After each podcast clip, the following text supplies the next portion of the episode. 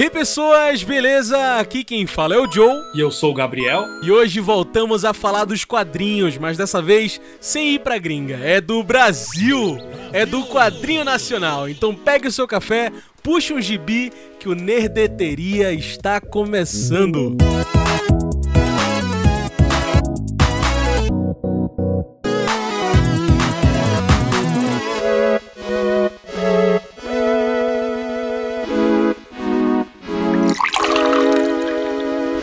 pessoas, beleza? Aqui quem fala é o Joe, sejam muito bem-vindos e muito bem-vindas ao Nerdeteria, o podcast do Nerd Speaking. Eu sou o Joe e sou colunista e apresentador do site Nerd Speaking. E o Nerdeteria é esse podcast onde a gente traz debates da cultura pop, negritude, raça, enfim, muitas outras coisas. Mas antes da gente começar, gostaria de deixar aqui o meu muito obrigado a você que está nos acompanhando aqui no Nerdeteria. A gente voltou agora em 2022, quem diria? Esse já é o terceiro episódio, espero continuar. Espero que apareçam mais episódios. E se você gosta desses episódios, segue a gente aí, dá aquela moral, segue a gente no Instagram, no Twitter, para ficar por dentro, inclusive, de quem a gente traz aqui pro Nerdeteria, para deixar o seu comentário, quem você quer que a gente traga, enfim, é tudo nosso. então passa lá, segue a gente, deixa o seu comentário. E hoje vamos falar de quadrinhos novamente, mas dessa vez quadrinhos tupiniquins, quadrinhos brasileiros. E na verdade a gente vai fazer diferente. Essa é a primeiríssima entrevista, não só do Nerd Speaking, como do Nerdeteria, com um quadrinista, roteirista brasileiro de quadrinhos. Estou falando dele, que idealizou quadrinhos como Necromorphos, Sevens of Sound, Noite de Spoiler, e é músico, é artista, enfim, falei demais. Gabriel Arraes, salve Gabriel, seja muito bem-vindo Nerdeteria. Olá pessoal, eu que agradeço pelo convite. Eu geralmente tenho muita vergonha de participar de podcasts, de entrevistas, então eu recuso a maioria dos convites, mas pro, pro Joe eu não podia, não podia recusar. O cara tá, ele é tá desde o ano zero praticamente aí dos quadrinhos nacionais, dos meus quadrinhos nacionais, é sempre apoiando o meu trabalho, então é uma honra estar aqui. Pô, eu fico muito feliz. Inclusive, é, foi o teu ano, é, ano 1, um, né, do, dos teus quadrinhos, e foi meu ano 1 um de quadrinho nacional. Acho que um dos primeiros quadrinhos nacionais que eu li foi o, o, o de Gabriel, que foi o, o Necromorphos, numa CCXP Tour, a única tour que aconteceu, que foi aqui é, em Pernambuco.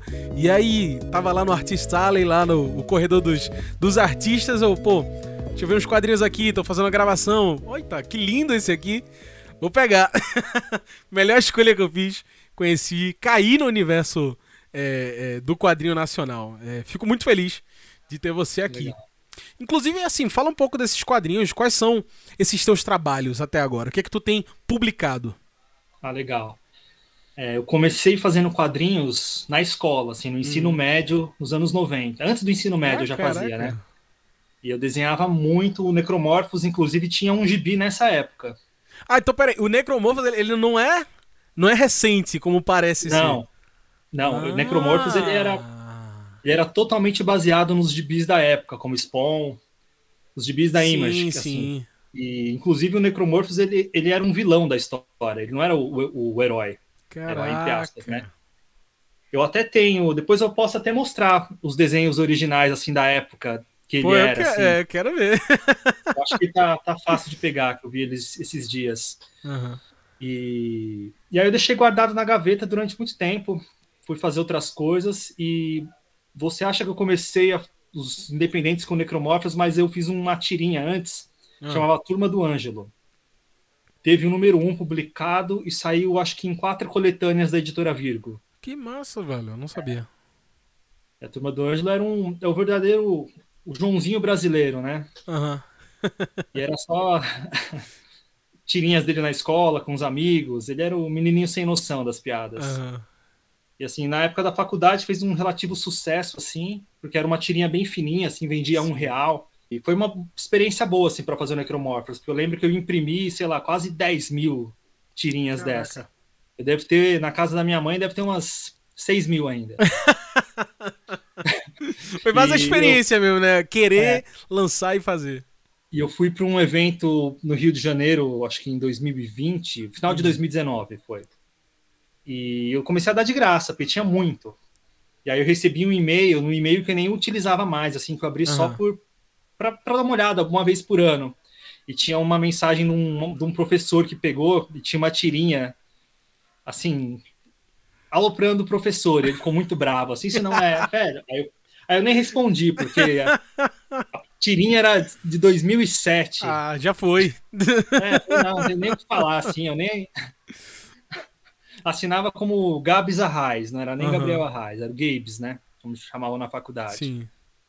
Então, que até o arroba com... até hoje, né? De, de redes sociais. É, o arroba é esse ainda. É. E comecei com Turma do Ângelo. Uhum. Aí em 2014 eu lancei o. Dessa vez eu separei os quadrinhos. Eu participo dos podcasts, entrevistas e não separo os quadrinhos. Comecei com o Necromorphos. Olha, essa inclusive já é a nova versão do, do Necromorphos, né? nova. Uhum. A antiga versão, a primeira versão, quem desenhou foi o Magenta King. Sim, sim. Quem não conhece o Magenta, Olha ele aí. deu. Acho que ele dá aula na Quanta ainda. Uhum. É um tremendo desenhista. Como o Abel assumiu da 2 em diante, uhum. e a gente lançou nos Estados Unidos, eu vou chegar nessa parte ainda. A gente resolveu refazer a número 1, um, porque ah, sim.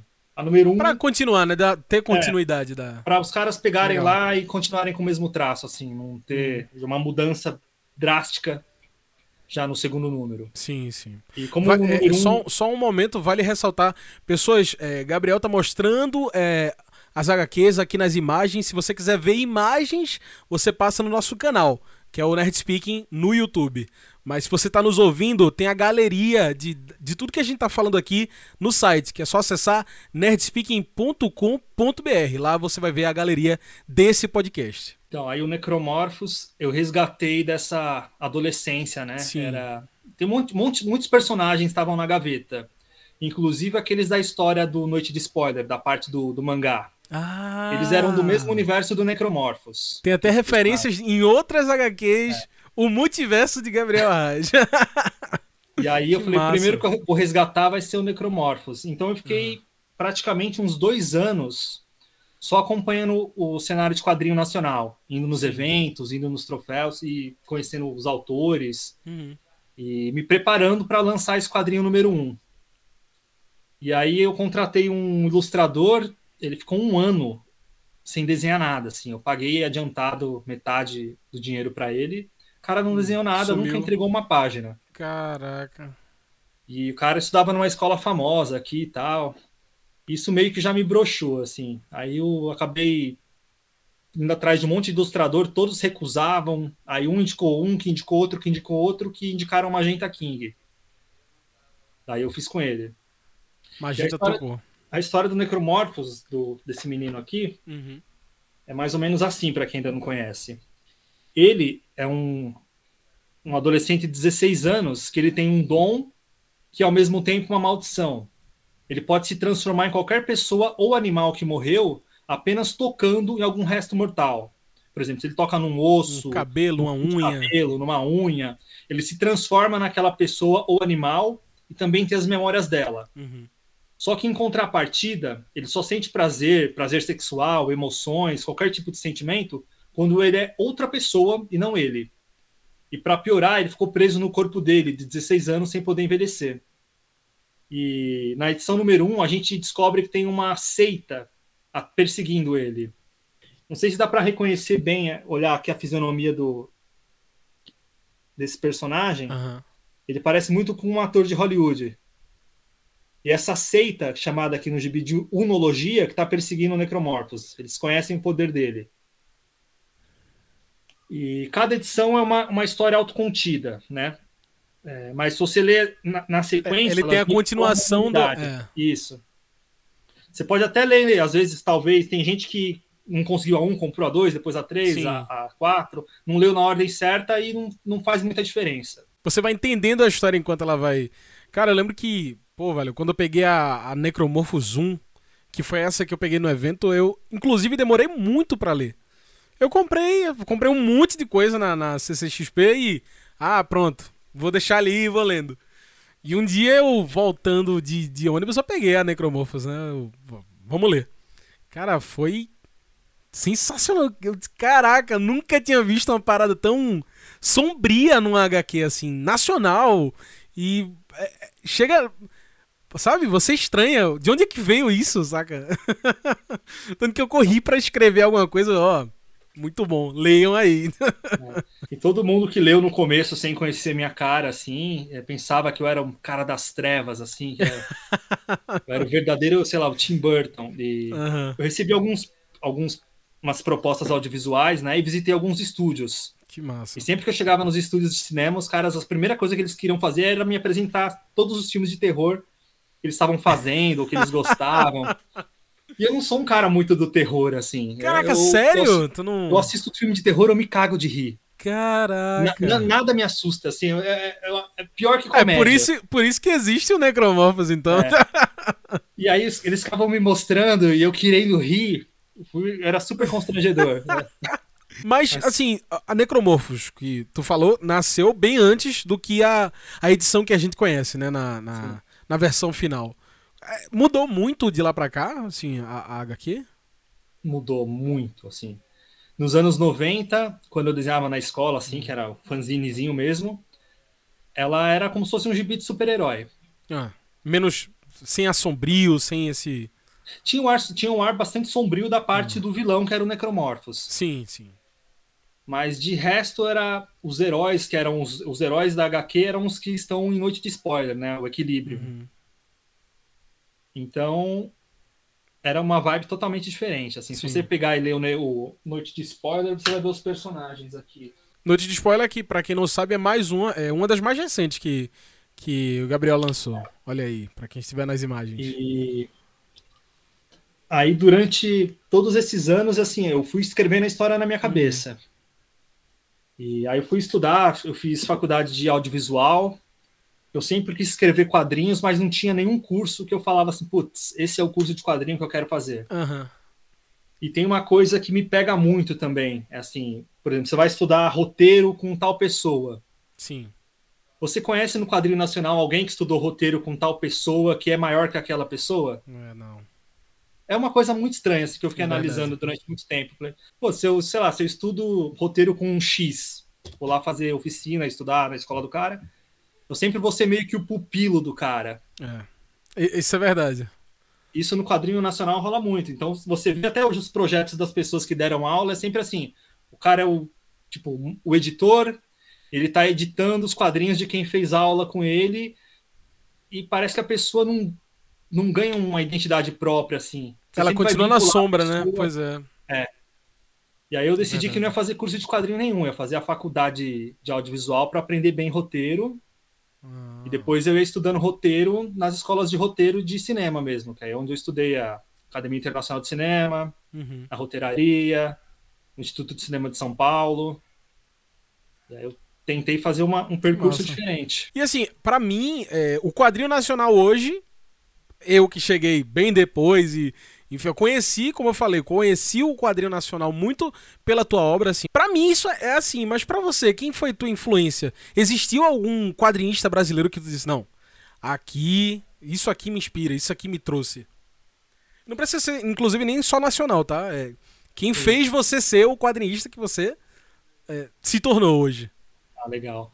É, dos nacionais, eu eu comecei a frequentar o troféu HQ Mix e eu sempre uhum. via o Daniel Esteves e eu sempre curti muito o Nankin Digital. E ele foi uma das Sim. inspirações para eu falar assim: não, eu não preciso desenhar meus quadrinhos, porque eu estava naquela, naquela pira de, não, eu preciso desenhar, eu preciso escrever. Fazer tudo, e né? eu vi, que tinha, eu vi que tinha um roteirista nacional só escrevendo. Então eu falei, putz, uhum. é, é, o que eu vou fazer. Assim, eu consigo. Eu demoro muito para desenhar. Uhum. Então, se eu contratar alguns ilustradores, eu, eu acho que eu consigo lançar mais coisas. E Daniel Esteves, para mim, foi uma grande inspiração. Eu, eu acompanhava o Nankin Digital e, antes disso, meu quadrinho preferido era Estranhos no Paraíso. Hum. Quando eu vi um quadrinho nacional, que era o Nankin Descartável, naquela pegada, assim, me animou muito. Assim. Eu até comecei a fazer um, uma história tal, mas nunca consegui terminar naquela mesma, na mesma vibe, assim. E o Daniel me inspirou muito, o Danilo Beirute também, com o Necronauta. Nossa, e... Necronauta sensacional, é. velho. Inclusive, quando eu conheci o Necromoso, eu, ué, será que tem alguma ligação? é. Eu, depois eu descobri que tinha um, uns personagens em Dead Space que eram os Necromorphs. Sim. E, putz, ainda bem que eu tenho, assim, não sei se tem tirar aquela prova de carbono 14 dos papéis para provar que eu. Os amigos de escola também, né, que, que, uhum. que liam na época, né? Vocês lembram, né? É, tem as provas. O, o, eu falei, eu fiquei todos esses anos pensando, nossa, é um nome muito óbvio, como que ninguém nunca fez, né? Sim. Ah, mas, mas Necromorphs e Necro... uma inspiração também por causa do, do, nome parecido e tal. Uhum. E o Rafael Fernandes também, quando eu comprei o Ditadura no Ar, que eu, que eu conheci o trabalho do Abel. Sim. Então, assim, eu sou muito grato ao Rafael Fernandes por ter feito o Ditadura no Ar, que eu lembro que eu peguei, assim, um gibi, e o, o traço do Abel é, é, totalmente diferente do que é hoje, né? Uhum. Ele, na época, apareceu o Mike Minola, eu amo Minola, assim, eu peguei e falei, nossa, isso é muito bom, tal. E aí, falei, putz, entrei, eu não, não entrei em contato porque eu achei, putz, esses caras já são já tá estourado já. É, já. eles não, não, vão nem querer. o cara não vai nem querer desenhar meu quadrinho e tal. Não vou uhum. nem entrar em contato, assim. Eu, eu achei que os caras estavam, assim, num patamar muito mais alto que o meu. Uhum. Assim. Tava, na verdade, não tava em patamar nenhum. Tinha feito turma do Ângelo ali, participado de umas coletâneazinhas, assim, mas a, a editora por onde eu lancei é uma editora pequena. Uhum. Essa editora Virgo. É, não sei nem se eles estão lançando alguma coisa hoje. E ela é de um professor que me deu aula em duas faculdades, né? O do Mário Mastrotti que é um cartunista aqui do ABC, assim, o cara ilustra desde os anos 70. Trabalhou em vários jornais. Guerreiro dos quadrinhos.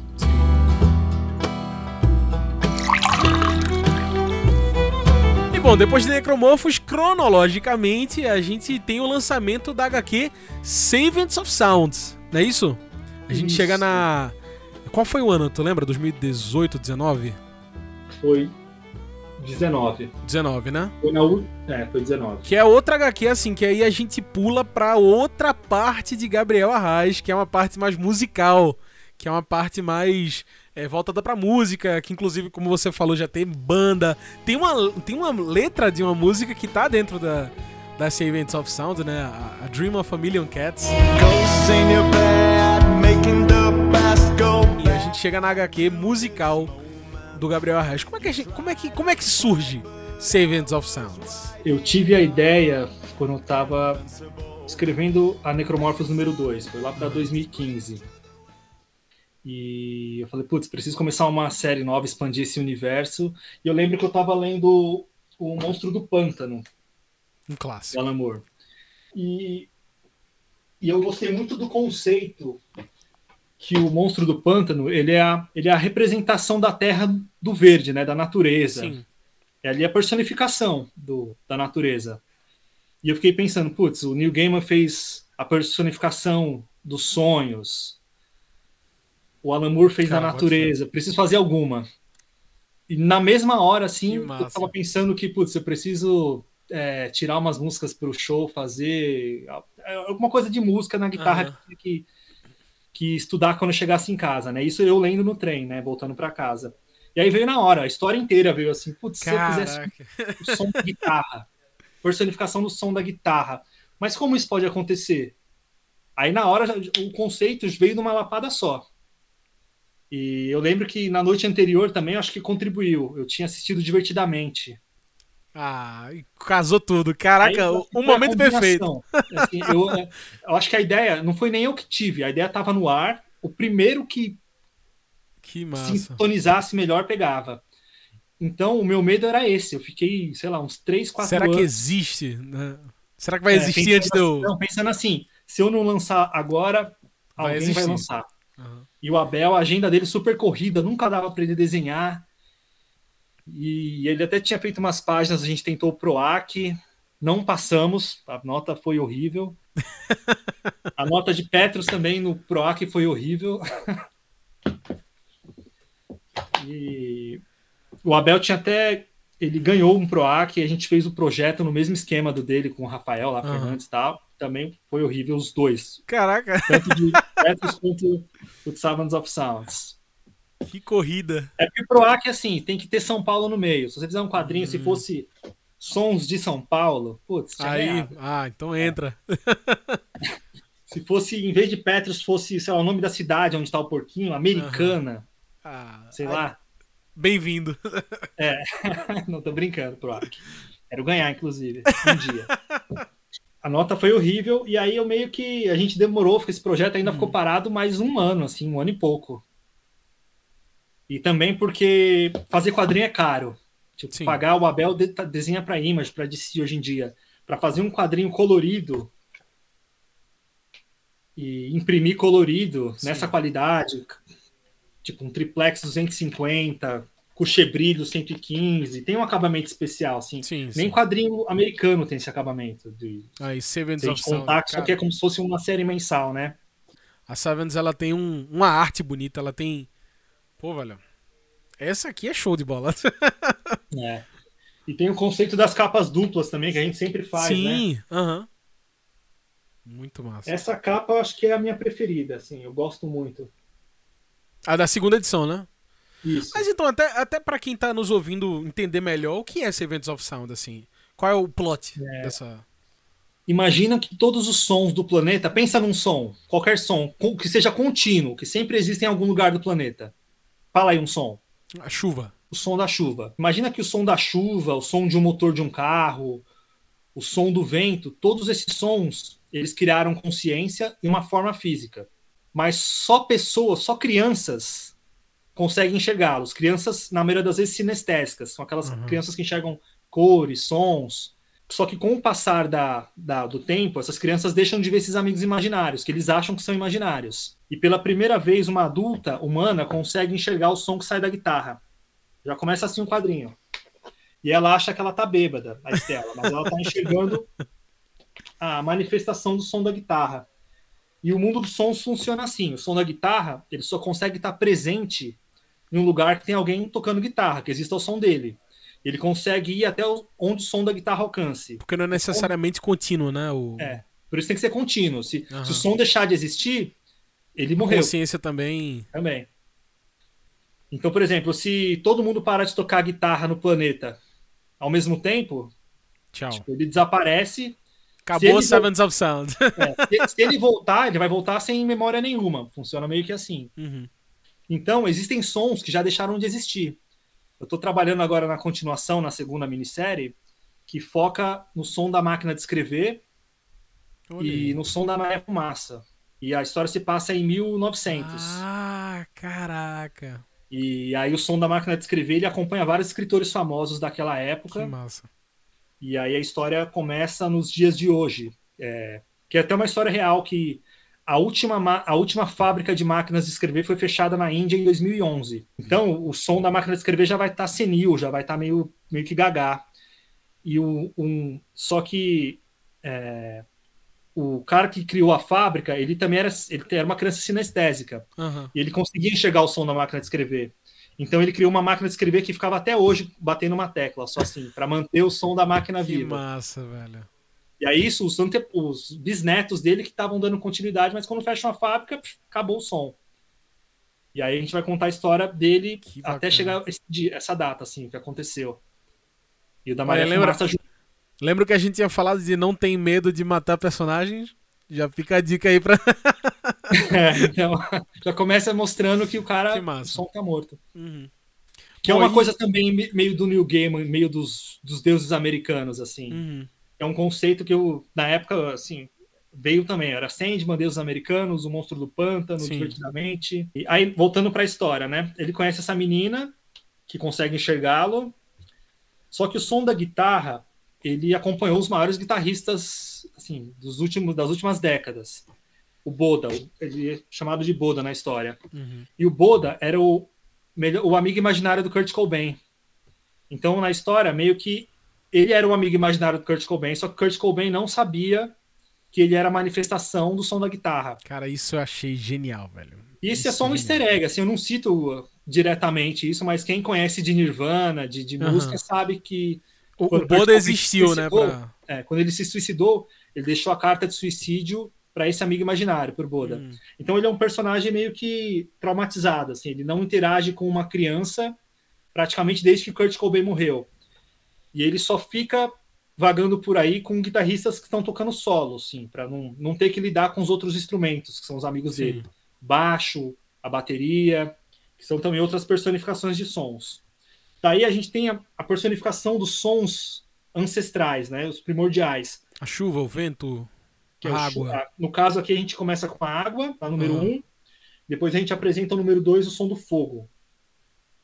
É uma minissérie por Genial, enquanto velho. em quatro edições, né? A gente tá fazendo a 3 e a 4 para lançar esse ano já na sequência. Vai ser as Uhum. duas juntas, porque como a gente ficou esse último ano sem lançar nenhuma, a gente vai aproveitar para lançar as duas para já terminar.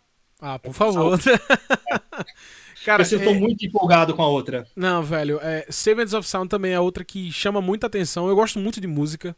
Eu sou o louco das playlists. Milhões de playlists e. Inclusive, o meu curso, né? Rádio, TV, internet, enfim, muito disso também de, da rádio, de ouvir. E, cara, eu, eu- quando eu li é, é, Savings, e aí já conhecendo, né? A HQ de Gabriel, né? com- Como é que deve ser esse universo, né? E, cara, pegar música e colocar no HQ, eu não pensava que era possível. Porque é é uma leitura, né? É uma coisa de você ler e de repente você tá lendo música. Cara, genial.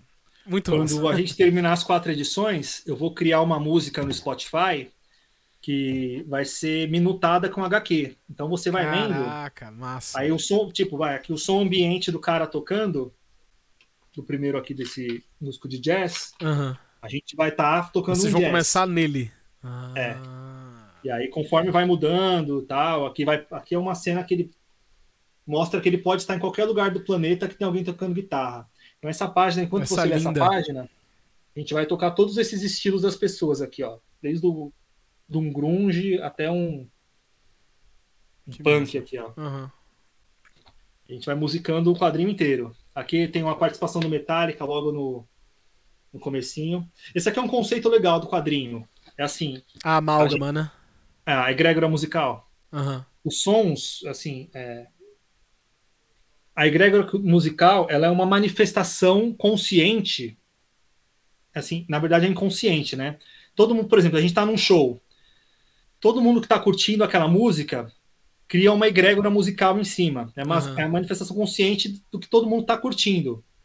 E a, e a egrégora musical é a única coisa que consegue matar um som, além de do som deixar de ser De- de reproduzido. existir.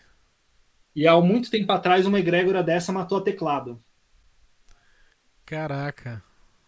E na edição 3 a gente vai contar um pouco dessa história, como, como ela, a egrégora pegou ela. Pô, caraca, um universo dentro do universo. Pô, isso é, É. genial. E o legal do número 2, quem pôde ver, a gente fez o.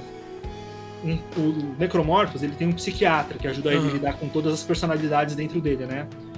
E no Savants of Sounds 2 ele faz uma participação também. O Dr. Sim, Phil. sim. Continua o, o- o multiverso. Multiverso. back to be happy again.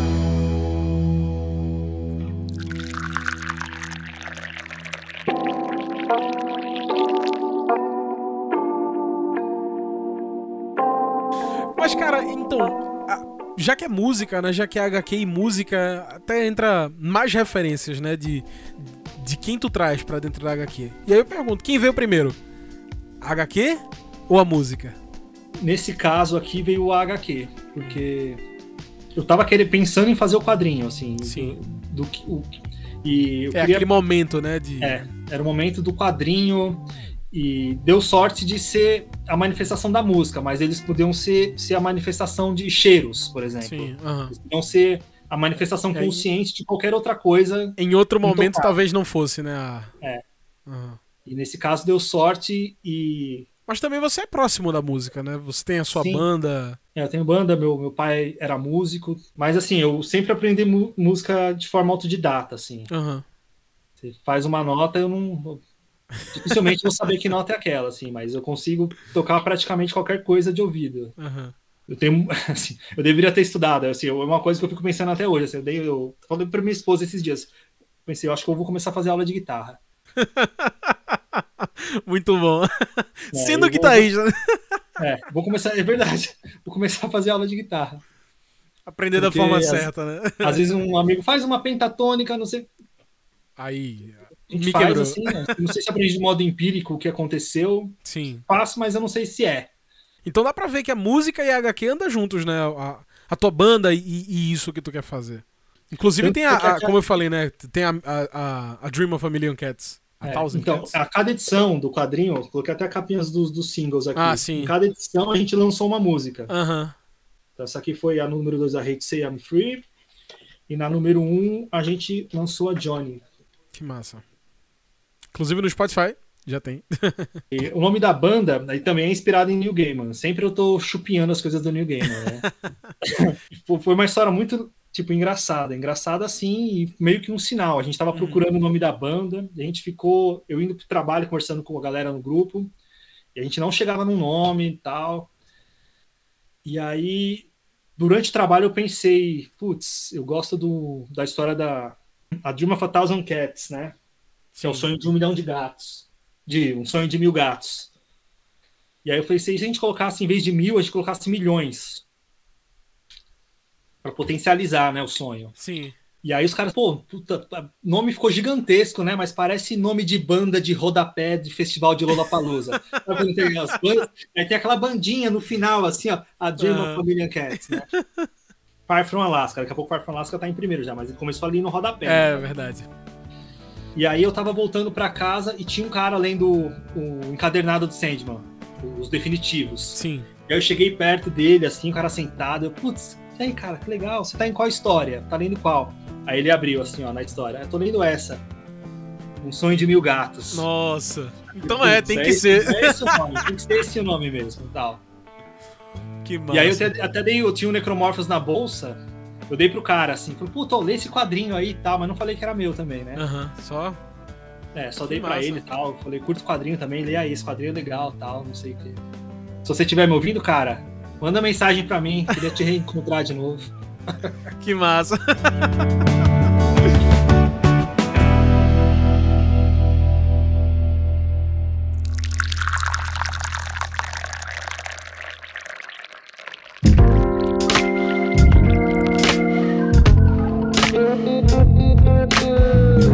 E cronologicamente, depois de Savings of Sound, veio a HQ que a gente já veio aqui falando algumas vezes, veio Petrus, né? O que, o que, o que você pode falar de Petrus para as pessoas? Petros, eu. lembro que eu nasceu? tava- Ah, então. Eu fiz uma viagem com o Thiago Pinheiro, que é o autor de Chitomate, do Animal Z. Ele fez faculdade comigo. E Ah, que massa. ele foi meu bicho na faculdade. E foi uma história muito engraçada, assim. Tinha um trote que eu inventei na faculdade, que eu, eu pegava metade da minha turma, tipo, vai, pegava uns 15 amigos meus Ah, e eu ia vestido de professor, que na época eu dava aula. É, isso foi na minha segunda faculdade, né? Que eu fiz Ah, primeiro audiovisual, depois eu fiz publicidade e propaganda na Umesp. E aí eu ia para a faculdade e eu ia mais arrumado, de terno, com a bolsa. E na primeira semana eu entrava na sala dos calouros fingindo ser o professor. Entrava alguns minutos antes. E eu entrei na, na sala da turma dele, né? Fingindo que era o professor e levei metade da minha sala junto, fingindo que eram bichos também, né? E aí eu aloprava, assim, era muito engraçado. E eu entrei na aula de uma professora que chamava Lana. E aí eu entrei na sala dele e já loucão. assim, aula, "Ah, é só- vou ditar um ditado, eu fazia um ditado sobre a publicidade africana no ano de 1900. Eu não, eu não volto atrás. Eu começava a inventar um texto da cabeça, tipo, a publicidade surgida na África, nos moldes não sei da quant- das quantas, e inventando umas coisas. meu Só- Deus. E eu falava assim, eu não repito, vamos anotar. E ele, ele me O mostrou o pessoal caderno. entrando já fica, Ele meu me mostrou o Deus. caderno depois, ele, ele anotou tudo que eu falei no caderno, assim, Meu um garrancho Deus. horrível. Ele tava morrendo de medo. Eu falei, que professor louco é esse? E A primeira eu- experiência de uma pessoa dentro da, da, da faculdade. eu já tinha esse cabelinho meio assim, e foi lá Ah. pra 2000 e tanto, né? Começo dos anos 2000, tava aquela fase emo. E aí um cara que não tava combinado, porque o combinado com os meus amigos era assim, era eu entrar, eu meio que humilhar a sala inteira e arrumar confusão com um amigo meu, que já tava combinado, a Sim. gente saia na porrada. Só que antes disso, um cara perguntou assim, um bicho mesmo, professor, você é emo? Aí eu já tô... levantou pra eu cortar, e o nome da professora era Lana. Aham. Eu falei, eu não sou emo, eu sou o contrário de emo. Aí eu fui na lousa e escrevi homem. Que é emo ao contrário. Nossa. Eu sou homem. E se você não ficar quieto, eu vou fazer meu nome ao contrário com você. Fui lá e escrevi Lana ao contrário.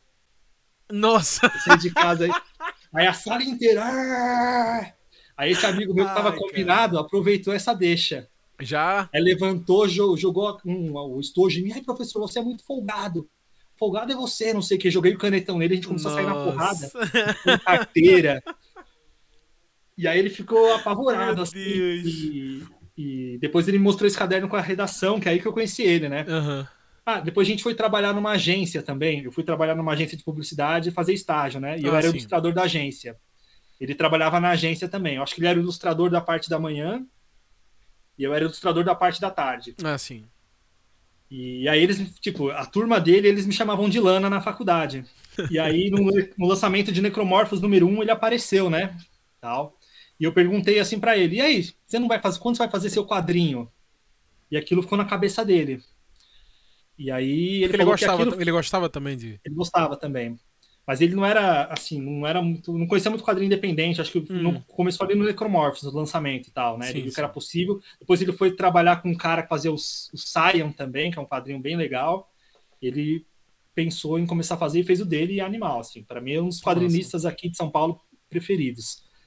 E aí a gente viajou um dia para dar uma palestra em Santos. E aí ele falou: lembra de um quadrinho, de uma história que um outro amigo nosso, que não é quadrinista, sugeriu, que era assim, ele falou: os porcos não conseguem levantar a cabeça. Ele deu a- essa sinopse, né, pra gente fazer para fazer o quadrinho. E eu não, não lembrava dessa história. E aí eu abri meu e-mail, tava lá o e-mail dele falando desse quadrinho. Aí eu entrei em contato com ele, falei: "Ô, Felipe, posso fazer aquela história?"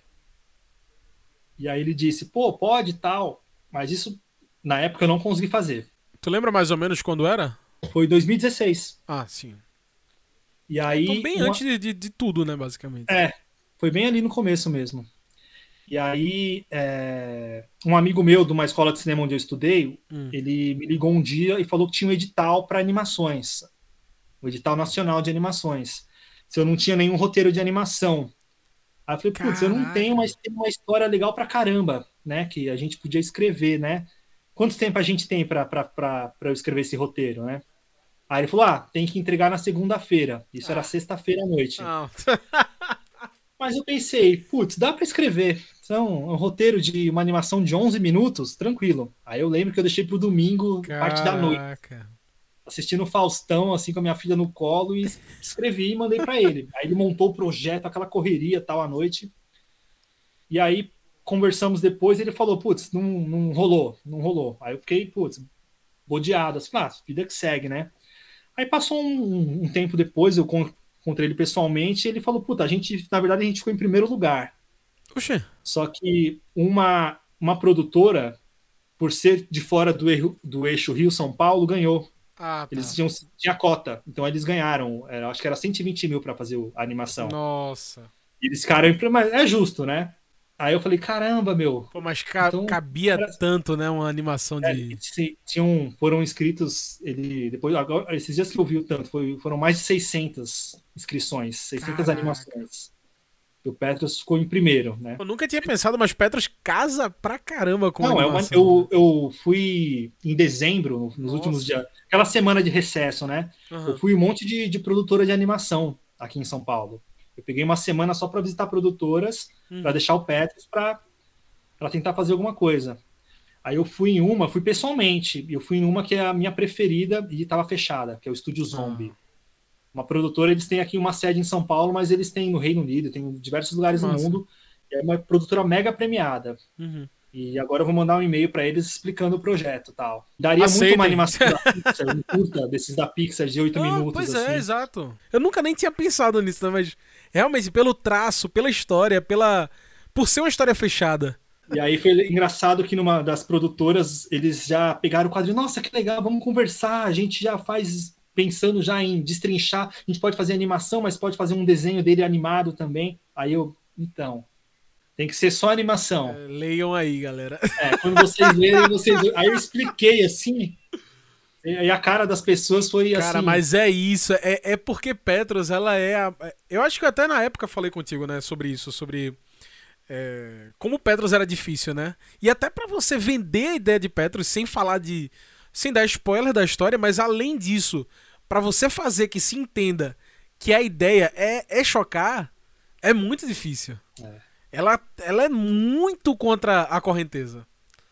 pelo traço ser infantil, por ser uma história.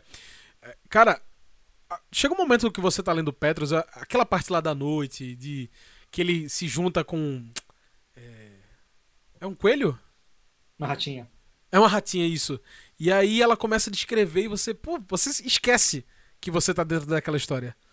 Simplesmente vira uma animação bonitinha, um, enfim, um- uma leitura bonitinha. E depois você é acordado de novo, né? Muito difícil você fazer isso sem ser entendido. A, a enteada do Márcio Gotland, ela reescreveu o final e ele me mandou. E ela é uma criança, eu acho que ela tem uns 5 anos. Aham. E, puta, foi muito bonitinha. assim, eu quase chorei assim lendo. Assim.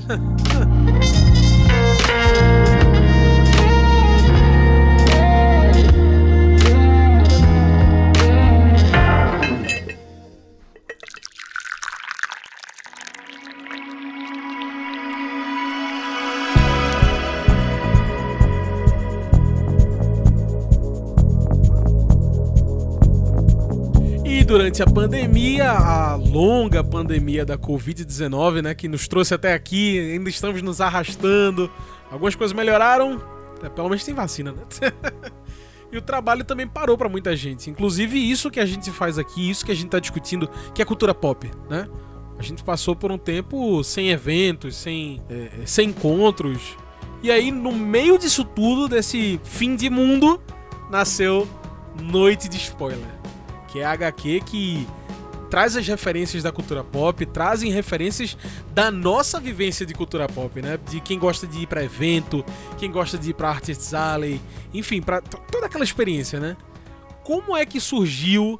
Aliás, antes de, de como surgiu, né? Conta um pouco do a sinopse de Noite de Spoiler e como surgiu essa ideia. Legal. A, a sinopse foi meio difícil de fazer porque ela é muito simples, né? Aham. É, bem, é bem diferente das, dos outros quadrinhos. E acho que quanto mais simples, mais difícil fica, porque você não instiga muito o leitor, tem que instigar, Aham. instigar.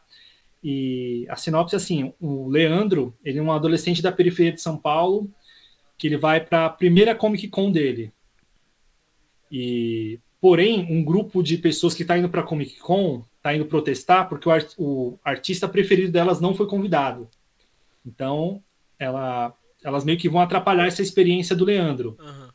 Em meio a isso, o Leandro conhece outros dois, outras duas pessoas que vão ser os personagens ali, o trio principal da história. Uhum. Então é isso. Um adolescente da periferia de São Paulo que vai para a sua primeira Comic Con.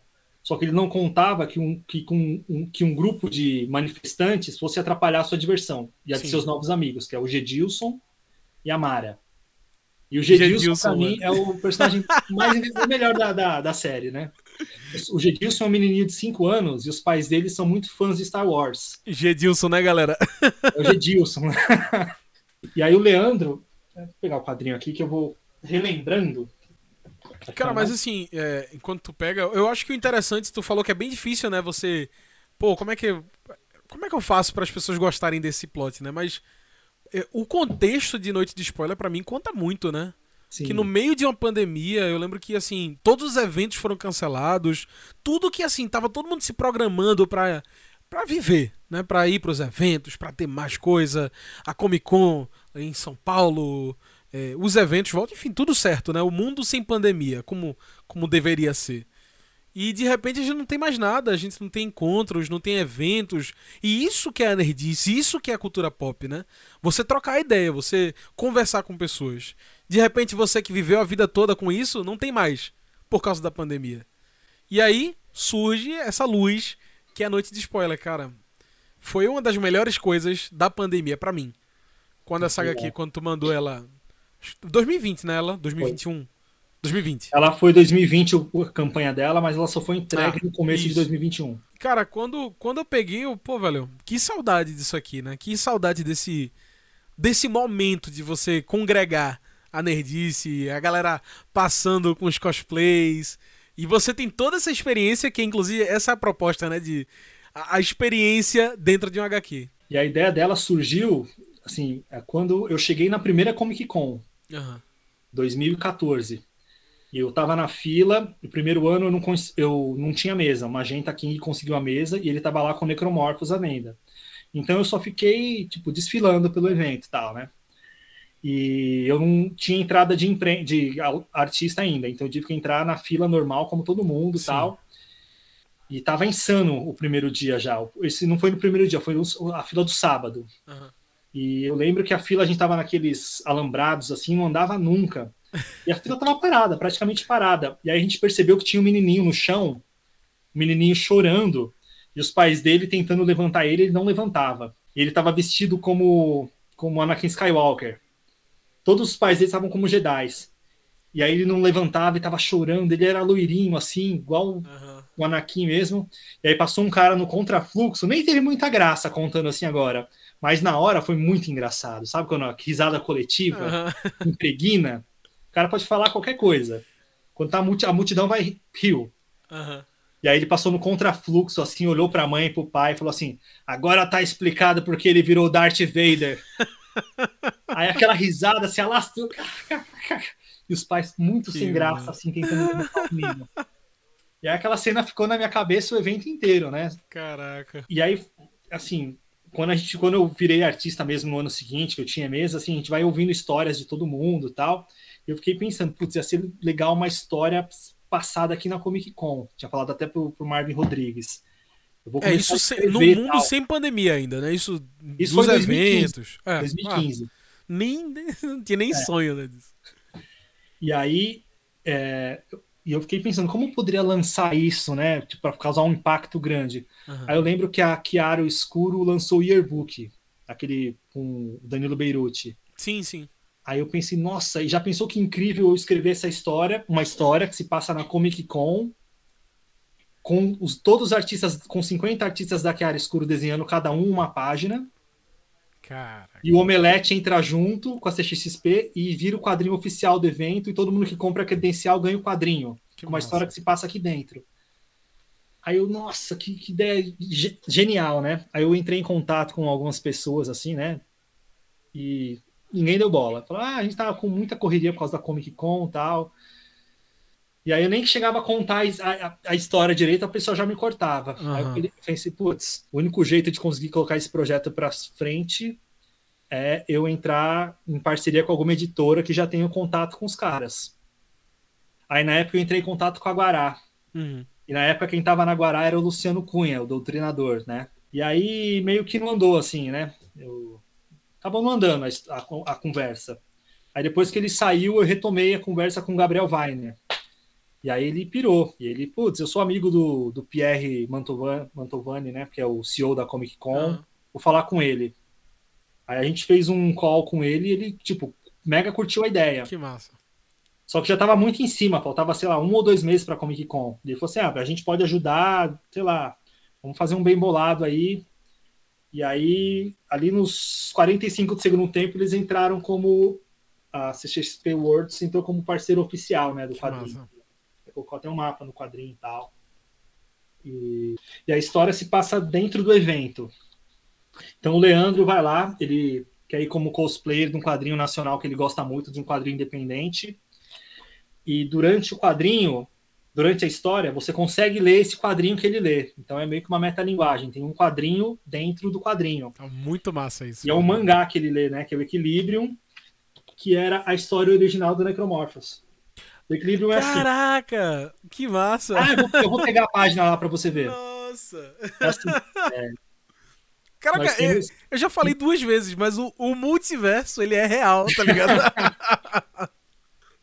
Aqui nós temos dois personagens, né? Aham. Que é o, o equilíbrio na forma feminina e ele na masculina. E o os poderes dos personagens funcionam assim. É todo baseado na, no taoísmo. Então, o princípio feminino é o preto. Então, ele só aparece, a mulher só aparece de noite. Eles dividem o mesmo corpo. Aham. 24 horas por dia. Só que durante a noite, quem controla o personagem, quem assume o controle do corpo, é o hospedeiro feminino. Hora. E durante o dia é o masculino. Então o feminino é agressivo, é dark, enquanto o, masculino é o oposto, né? Mas é aquele negócio, né? Todo bem tem um pouquinho de mal, todo mal tem um pouquinho de bem, como o símbolo mesmo do taoísmo, né? Que é o, Aham. o, o personagem aqui. E casava com o logo da Chiara Escuro, não sei se você já percebeu. Então era o projeto, eu pensava, nossa, tem um projeto que se os, todos abraçarem, ficaria muito legal. Já ficaria como Pô, sim. personagem principal, assim, o, o símbolo da Cara Escuro, mas acabou não rolando, acabou rolando na Guará. E aí quem desenha a história dentro da história é o Kaji Pato, né? Que ele faz uns outros quadrinhos, outros mangás aí, lançou pela Draco e tal. Foi uma E- super equipe, né? Que tu, foi, foi tu, Foi. Dani Borges, Mário Cal, Débora Santos e, e, e o Cage Pato, né? O Dan Borges, que ele fez esse quadrinho comigo agora, o Era Uma Vez na Era Terra, ele fez o lápis. E é legal que, assim, quem gosta de acompanhar a arte e tal, você vai ver aqui, o- ele fez o lápis, Uhum. e quem arte finalizou foi o Mário Cal. E no Era Uma Vez na Terra, ele fez tudo. Ele fez o lápis, finalizou, fez a- as cores. Então você pega os dois quadrinhos e meio que é um. Você vê que é o mesmo traço, mas ao mesmo tempo é Tá completamente diferente, né? porque a arte do Mario Cal é bem característica, né? Bem Aham. achigada. E a arte do Dan não. A arte do Dan é uma arte mais clean, né? Aham. É, é divertido ver assim o traço dos dois quadrinhos. E as cores da. Na verdade, da são você- vibrantes também. Sim. Então passa Cara, bem. então é isso. O, o- de o- evento. é, exatamente. O, o Noite de Spoiler, ele é um HQ assim, cara, você tá lá dentro. É. Quem já foi pra CCXP, quem já foi pra Comic Con, cara, você se sente lá dentro. Foi o melhor evento que teve aqui é, em Recife de cultura pop em toda a, a minha história, a minha existência, indo pra vários eventos. E poder ver isso de novo dentro da HQ foi sensacional, cara. Foi, foi lindo, assim. A- a- eu cravo aqui que a única HQ nacional e internacional que colocou é, é, o siga em frente e olhe pro lado. Tem muito easter egg nesse quadrinho. Tem, Aqui cara. Temos a carreta furacão, A a, carreta, carreta- né? É. Então, essa era uma dúvida que eu tinha. Eu falava, nossa, se eu colocar carreta furacão, eu vou Será tomar que um dá processo bronca? da carreta furacão? Não vou, porque eles usam todos os personagens da cultura pop, né? Vão, quem Eles vai vão reclamar do quê? Falar assim, ah, você tá usando o meu Mickey. Mas mesmo assim, eu coloquei carreta tornadão. Aham. Pra não ter nenhum problema com a carreta, né, meu? Já Sim. tu tem um problema com a carreta? Não. Cara, levar uma voadora de um Mickey, É. não quero.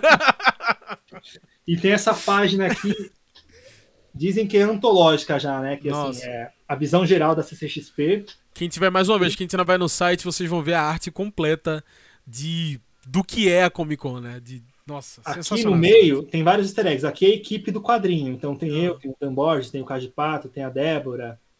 E aqui ao redor tem vários personagens de quadrinho nacional. A gente tem até o, o Boda do Savants of Sounds aqui. Tem o Petros, bem pequenininho aqui, ó. Cara, me tira uma dúvida. O pássaro ali, de roxo, é o Gralha?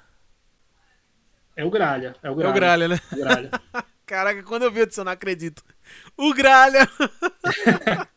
eu fiz uma lista dos quadrinhos. Eu fiz metade da lista dos, dos personagens que eu queria.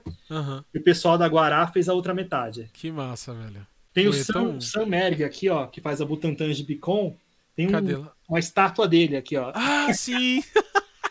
Tem o Sidney Guzman, com o pessoal do Universo HQ. Que Enfim, massa. tá todo mundo aqui, velho. Caraca, é mesmo? Eu não tinha visto isso. Tem. Pô, da hora, velho. É, é lindo. E a intenção era fazer um por ano, né? Uhum. Todo ano mostrar a evolução dos personagens. Então no próximo você já vai ver um tipo dois anos depois do que aconteceu com o Leandro Sim. e com a Mara. Eu ia mostrar o final do quadrinho, a foto de inspiração, acho que eu posso mostrar, né? Sim. E uma das ideias veio assim na, veio Ah. na Comic Con RS. Aham. Aí tem uma foto do porquê da história também. Esse tem um easter egg também, é assim. é, o final da história tem um desfechozinho ali que é, é bom e tem a ver com a foto, né? Aham. E não dá pra dar spoiler disso, mas você vai ler o quadrinho e você vai entender. Aí foi um, ah, como eu tava falando, né? Foi um, ah, um quadrinho que lançou num ano que não teve Comic Con. Sim, então, eu fiquei na pilha, falei, velho, porque eu já tava com a história pronta, né? Aham. A gente só fez algumas modificações. Eu tava na, na pilha, falei, tem que ser esse ano, porque não tem Comic Con esse ano, tem que ser esse ano de qualquer jeito. Senão, era capaz de, tá, de eu estar De não esperando, ter. Caraca, é rolando mesmo, né? ainda É pra verdade. tentar fazer ele de forma diferente, né? Daquela primeira forma que eu falei. Mas, assim, é um quadrinho que ainda rola a possibilidade de reimprimir para todo mundo que comprar um, um- uma credencial na próxima CCXP, por exemplo, né? A gente tá vendo ainda aí. Até porque, como tu falou, né? É um HQ que fala sobre eventos. Então, É. assim, não, não tem. Não é necessariamente o ano tal. Até porque nem ela acontece na pandemia, né? Ela. É. Cara, muito massa. É, é- essa, inclusive, sendo a que tem mais easter eggs, né? De todas as que tu tem. Sim, essa. Não Cada tem nem como quadro- você. Nossa. É. O próprio O é o seguinte, personagem. se você não pega os é, easter eggs, principal- não tem influência nenhuma na história, não tem importância nenhuma. Mas se Ah, você mas é pega legal. um ou outro. E o legal é que, para facilitar, a gente fez um mapa Que massa. daquela Aham. página dupla. Então você consegue no mapa ali ver todo mundo Uhum. você não conhece. Assim, é até legal para você conhecer novos quadrinhos nacionais. Verdade. E você vê o panteão gigalomantesco que existe é, de, de quadrinhos nacionais, né? Sim. Eu, eu acho, toda vez que eu falo de quadrinho nacional com amigos, no Nerd Speaking, é sempre, eu sempre me impressiono de como é desconhecido grande parte desse universo, né? É, as pessoas não leem muito, não, não, não pesquisam muito, não sabem que existe um mundo gigantesco para além de Turma da Mônica, para além de Ziraldo, que assim são sensacionais, são antológicos, mas que assim tem, tem bem mais do que isso, né? Tem, tem bem mais quadrinhos, bem mais histórias. Até 2011, 2012 no máximo, eu conseguia comprar tudo que saía de quadrinho independente. Conhecia todos Ah, vê? que saíam. Aham. Hoje em dia eu não consigo acompanhar. Nem financeiramente. Não dá. Não, os quadrinhos estão cada vez mais bonitos e, e, e É. beleza significa cascalho. Necromorphos tá saindo lá, eu descobri hoje, né? Que tá vendendo o, a versão gringa, né? Pela Behemoth. Tá vendendo até no, na Target, que é aquele. Como se fosse Caraca. Walmart, né? Aham. E um amigo meu já mandou mensagem, né? Tá rico já, né? Não sei o quê. Tá difícil aqui, viu? Pandemia.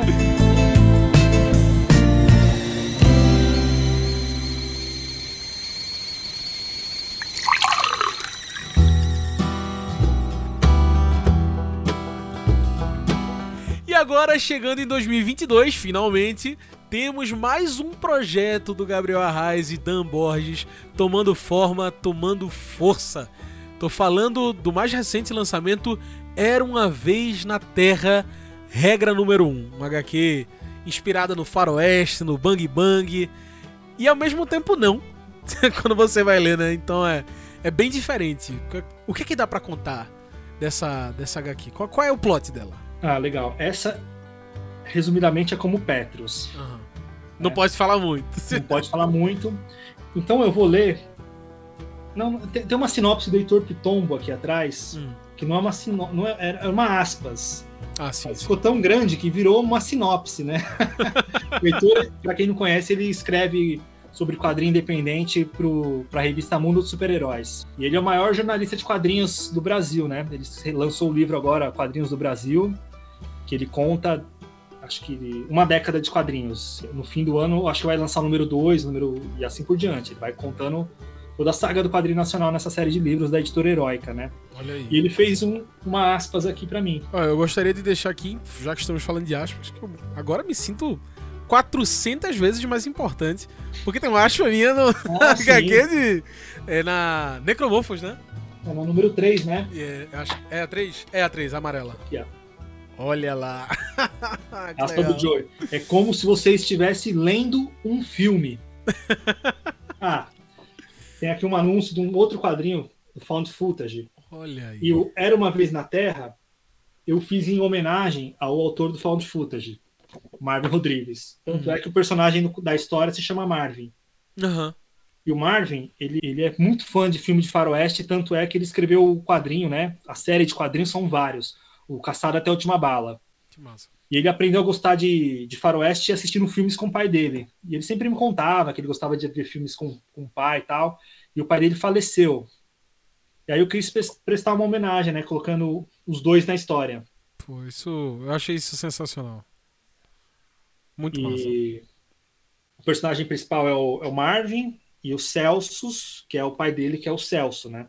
Na vida real. E eu enviei os quadrinhos para casa do Marvin. E o Marvin tem um, um- Marvin Rodrigues, ele tem um quadro escrito Rodrigues, né? Que é a capa de um quadrinho dele. Rodrigues até a última bala. E ele fala que quando ele recebeu o quadrinho na casa dele, ele pegou o quadrinho, o quadro caiu da parede. O quadro do- que ele fez pro pai dele, né? E na hora eu fiquei até arrepiado, assim, que ele mandou a foto. Assim. Nossa, então, onde quer que o pai dele esteja, gostou, né? Assim eu espero, né? Aham. A história, é- a história já vem com o misticismo É, aqui, vem né? já vem com a própria história aqui. E a história se passa num Velho Oeste é, meio diferente, onde a gente tem algumas criaturas alienígenas diferentes. O Marvin, ele aprende a regra número um dos pistoleiros. Basicamente é isso essa história. Sim. É sobre a primeira regra dos pistoleiros. Que é uma regra que, na verdade, meu irmão que me ensinou uma vez, que a gente estava no bar, nem tinha a ver com o Velho Oeste. Mas eu fiquei pensando, nossa, essa regra assim, combina muito com o Velho Oeste. E aí depois o Marvin até me contou, falou, ah, meu, assim, contou várias regras verdadeiras do Velho Aham. Oeste. E eu falei, nossa, essas regras são legais, né? O mocinho sempre toma um tiro no ombro, e o sangue é porque vai morrer. Tinha várias coisas, várias regras de filme de Velho Oeste que, assim, é, que eu assisti poucos na, minha- na minha vida. Assim, eu assisti Ah. alguns para quando antes de escrever o quadrinho, que eu queria pegar o modo de falar tal. Mas o Marvin não, ele cresceu assistindo filmes com o pai dele, assim, filmes que passavam até, acho que Canal Brasil, esses de- Eu acho que é por isso que eu gostei tanto de A Regra Número 1, um, né? Porque eu cresci lendo Tex, cresci assistindo muito Bang Bang, porque meu pai é muito fã. Muito fã. Ele sempre, sempre assistia aí. "Ah, Isso aqui é um clássico, isso aqui é. Você tem que ver, o Durango Kid, não sei o quê. Ele. Enfim, ele, ele é apaixonado por, por Faroeste. E aí, quando, de repente, uma história sobre Faroeste. E aí eu fiquei, pô, até quando eu terminei, eu disse, não acredito. Que maldade essa história ser tão pequena. pra você não, É. não, não poder acompanhar mais. Todo mundo que leu tá mandando mensagem perguntando: e aí, vai ter mais quadrinho desse universo? E aí eu comecei a rascunhar duas histórias. Olha! Pô, É, uma- eu gostei. Uma que se passa 20 anos antes, Pô, massa. uns mano. 18 anos antes, mais ou menos. Que no quadrinho a gente tem uma, uns personagens que são os pele vermelhas. Uhum. Acho que eu posso mostrar. Eles não são índios, eles são mesmo aliens de Eu pele achei sensacional. O, o, essa parte aí, inclusive, até eu chegar aí, eu disse: Ah, então a gente tá realmente voltando ao faroeste completamente, né? Aquele, aquela ideia de faroeste, e de repente você não se vê no faroeste, você não se vê num, no passado da Terra. Você tá numa aventura que pode ser no espaço, que pode ser num futuro, assim como a Star Wars, né? O faroeste de espaço. Eu achei isso, pô, muito massa também. Porque abre E- tanta possibilidade, né, ser no espaço. Sim. E esse quadrinho ia ser um, um- um faroeste clássico mesmo. Ia ser totalmente clássico. E quem ia desenhar ia ser o Abel. Só que aí a gente parou na época e eu tava assistindo muito Mandaloriano. Falei, Abel, Olha. você não acha que a gente, sei lá, se a gente fizer meio faroeste, não tem chance da gente lançar também pela pela Heavy Metal? Porque o Abel tinha acabado de lançar um quadrinho pela Heavy Metal, né? Uma história Aham. curta de oito páginas. E essa história era uma história muito grande. Ele, você viu que ele dá uma volta, ele, ele, ele sai do bar uma hora e conversa com a vidente. Sim. Na história original, ele saía pela cidade e ele ia, tipo, tentando falar com diversas pessoas pela cidade. E depois chegava, voltava pro finalzinho. Então eu tirei Uhum. todo esse pessoal que ele conversava, Pra ficar curtinho cidade. mesmo, pra. É. tirei assim. E ele ia andar pela cidade e ia descobrindo coisas sobre Ah. as pessoas e sobre a vida dele, enquanto ele andava pela cidade, procurando reforços, né? Aí eu tirei toda essa parte e fiz com oito páginas. Justamente assim, uma para tentar lançar um compiladinho na, na, na Heavy Metal e outra para tentar fazer esse e-commerce a, pré-venda- a pronta entrega dentro do Catarse. Hum. Então, foi um projeto que eu imprimi do próprio bolso, imprimi antes. Aham. E é um projeto que, se fosse em outra, outros tempos, era um quadrinho que eu ia fazer para dar de graça na Comic Con. Imprimir 5 mil e dar de graça. Aham. Mas o pessoal gostou tanto, tem gostado tanto, que a gente já vai fazer mais duas histórias. Eu não sei se o Dan vai Eu gostei desenhar. Ele já falou que ele tá atolado de trabalho. Ah, Dan, sinto muito. Começou. Aí a primeira história mostra a chegada dos Pele Vermelhas. E a segunda história mostra da hora. o 10 anos no futuro, a vidente, né? Então essa aqui é a história do meio, na verdade. Sensacional. Já tô hypado, já tô. Já tô ansioso.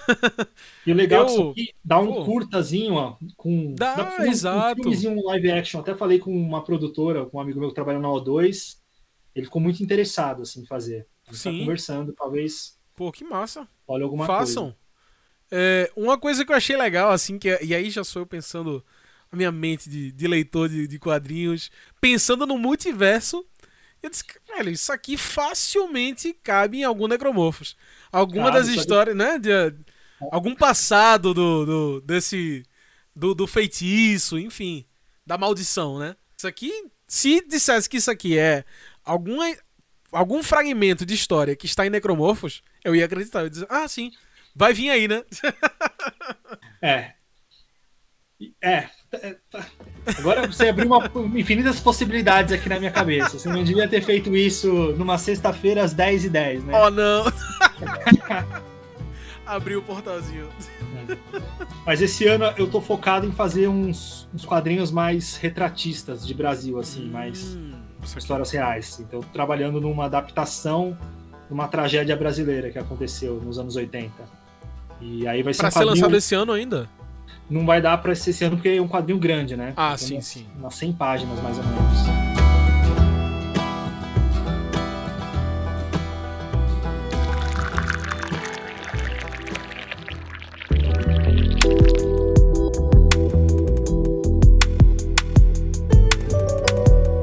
E até pelo menos a gravação da data desse podcast aqui, o projeto de Era Uma Vez na Terra, ainda tá rolando lá no Catarse. Chegou aquela hora de fazer com que você que tá nos ouvindo chegue junto. Você tá curtindo esse papo? Tá curtindo o quadrinho nacional? Pô, então chega junto. Gabriel, como apoiar esse quadrinho? Como apoiar essas histórias? Todos esses quadrinhos você encontra no Catarse. Ele é catarse.me barra Era Uma Vez na Terra. Lá você encontra o Necromorphos, dá para comprar combo junto com Petros, com Noite de Spoiler, até com o quadrinho do Dan, o Corazon, que é esse aqui, que a gente lançou também pelo nosso selo. Olha aí. Esse quadrinho tem um verniz localizado Que na capa. lindo. Olha, olha quanto. Animal. Nossa. Esse aqui é uma minissérie em três edições. Que Já tá lindo. totalmente desenhada. Tem uma aura aqui, né, no, no Tem. ao redor da cabeça da personagem. E o Dan, ele desenhou já, tá totalmente desenhado. A gente tá com a campanha, inclusive, do número 2 também no Catarse. catarse.me barra Corazon 2. Consegue comprar um e a dois lá. E assim que terminar a campanha da 2, a gente vai colocar três no ar. E quando terminar na Caraca, campanha da já? 2, vai dar pra comprar um box com os três, pra encadernar, colocar os Pô, três. que show, velho. Tem uma lombadinha quadrada legal também. Essa tá bonitona. Essa a arte do Dan tá, tá animal. Cara, Caraca. Então, pra pegar essa aí, mas junto com a, a Era Uma Vez na Terra, é no Catarse, né? Fala mais uma vez a... O... catarse.me barra Era Uma Vez na Terra. Show. Vai estar tudo aqui nas descrições.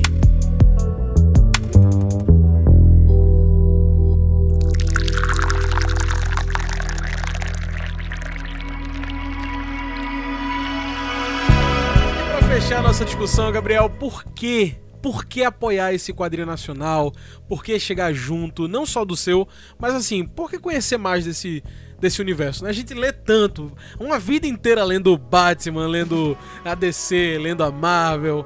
Por que ler o quadrinho nacional também? É, eu penso assim, meu sonho de criança, de adolescente, sempre foi desenhar ou escrever o Batman, por exemplo, o surfista prateado. Só que a- até pouco tempo atrás eu não tinha me tocado que eu lancei meu quadrinho no Brasil e meu quadrinho tá na prateleira nos Estados Unidos do lado do Batman.